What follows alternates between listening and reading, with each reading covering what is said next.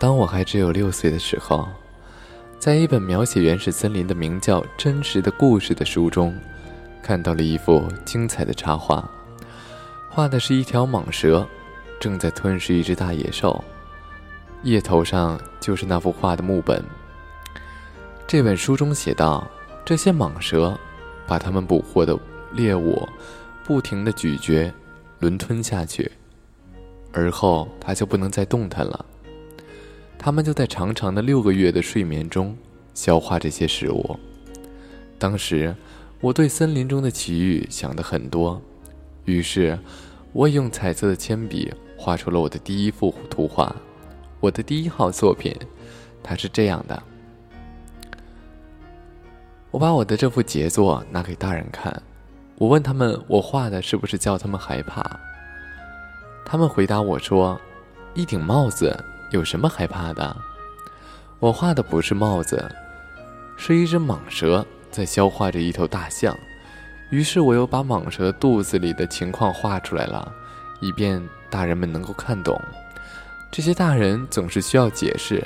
我的第二号作品是这样的：大人们劝我把这些画着开着肚皮的，或者说闭上肚皮的蟒蛇的画放在一边。还是把兴趣放在地理、历史、算术、语法上。就这样，在六岁那年，我就放弃了画家这一美好的职业。我的第一号、第二号作品不成功，使我泄了气。这些大人们靠他们自己，什么也弄不懂，还老得给他们不断的做解释，这真叫孩子们的腻味。后来，我只好选择了另一个职业，职业。我学会了开飞机，世界各地差不多都是飞到过。的确，地理学帮了我很大的忙，我一眼就能分辨出中国和亚利桑那。要是在夜里迷了航向，这是很有用的。这样，在我的生活中，我跟许多严肃的人有过很多的接触。我在大人们中间生活过很长时间，我仔细的观察他们，但这。并没有使我对他们有多大的改变，看法还是觉得他们很笨。当我遇到一个头脑看来稍微清楚的大人时，我就拿出我一直保存着的我的第一号作品来测试他。我想知道他是否真的有理解能力。可是他回答到的却总是：“这是顶帽子。”我就不该和他谈巨蟒啊、原始森林啊，或者星星之类的事情。我只得迁就他们的水平，迁就他们的智商，和他们谈些桥牌呀、高尔夫球啊、政治啊、领带呀这些。于是大人们就十分高兴能认识我这样一个通情达理的人。我就这样孤独的生活着，没有一个真正能谈得来的人，一直到六年前，在撒哈拉沙漠上发生了那次故障。我的发动机里有一个东西损坏了，当时由于我没有带任何机械师，也没有带旅客，我就独自了完成了这一个困难的维修工作。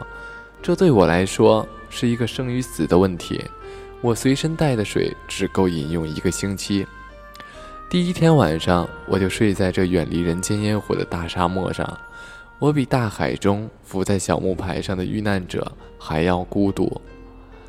而在第二天拂晓的时候，当一个奇怪的小声音把我叫醒时，你们可以想象我当时有多么的吃惊。这小小的声音对我说道：“请你给我画一只羊，好吗？”啊，给我画一只羊！我像是受到了惊雷轰击一般，一下子就站了起来。我使劲地揉了揉眼睛，仔细地看了看。我看见一个十分奇怪的小家伙在朝着我凝望着，这是后来我给他画出来的最好的一幅画像。可是我的画当然比他本人的模样要逊色得多，这不是我的过错。六岁时，大人们使我对画家的这个职业失去了勇气。除了画过开着肚皮的蛇和闭着肚皮的蛇，后来再也没有学过画画了。我惊奇地睁大着眼睛看着这眼前突然出现的小家伙。你们不要忘记，我当时处在远离人间烟火千里之外的地方，这个小家伙给我的印象是，他既不迷路，也没有半点疲乏、饥渴、惧怕的神情。他丝毫不像是一个迷路的人，他丝毫不像是一个孩子。当我惊讶之中又能说出来的话的时候，对他说道：“哎，你在这儿干什么？”可是他却不慌不忙的，好像有重要的事情对我一般。他对我重复说着：“请你给我画只羊吧。”当一种神秘的东西把你镇住的时候，你是不敢不听从它的支配的。在这荒无人烟的沙漠上，面临死亡的危险的情况下，尽管这样的举动让我感到十分荒诞，但是我还是掏出了一张纸和一支钢笔。这时，我却又记起我只学过地理、历史、算术和语法，就对小家伙说：“我不会画画呀。”他对我回答说：“没有关系，给我画一只羊吧。”因为我从来没有画过羊，我就让他重画。嗯，我就让他给他重画我仅仅会的画中呢两只闭着肚皮的蛇和开着肚皮的蛇。不不，我要不要蟒蛇？它的肚子里还有一头象。我听了他的话，目瞪口呆。他是唯一一个能看懂我画画的人。他接着说：“巨蟒这个东西太危险了。”大象又太占地方，我住的地方非常小，我需要一只羊，你给我画一只羊吧。我就给他画了，我专心的画着，他专心的看着。他随后又说：“我不要，你画的这只羊已经病得很重了，重新给我画一只。”我又画了起来。我的这位朋友天真可爱的笑了起来，并客气的拒绝道：“你看的。”你画的不是只小羊，是头公羊，还有犄角呢。于是我又重新画了一张，这幅画跟前几幅一样，又被拒绝了。这一只太老了，我想要一只能活得长的羊。我不耐烦了，因为我急于要检修发动机，于是我就草草画了这张图，并对他说：“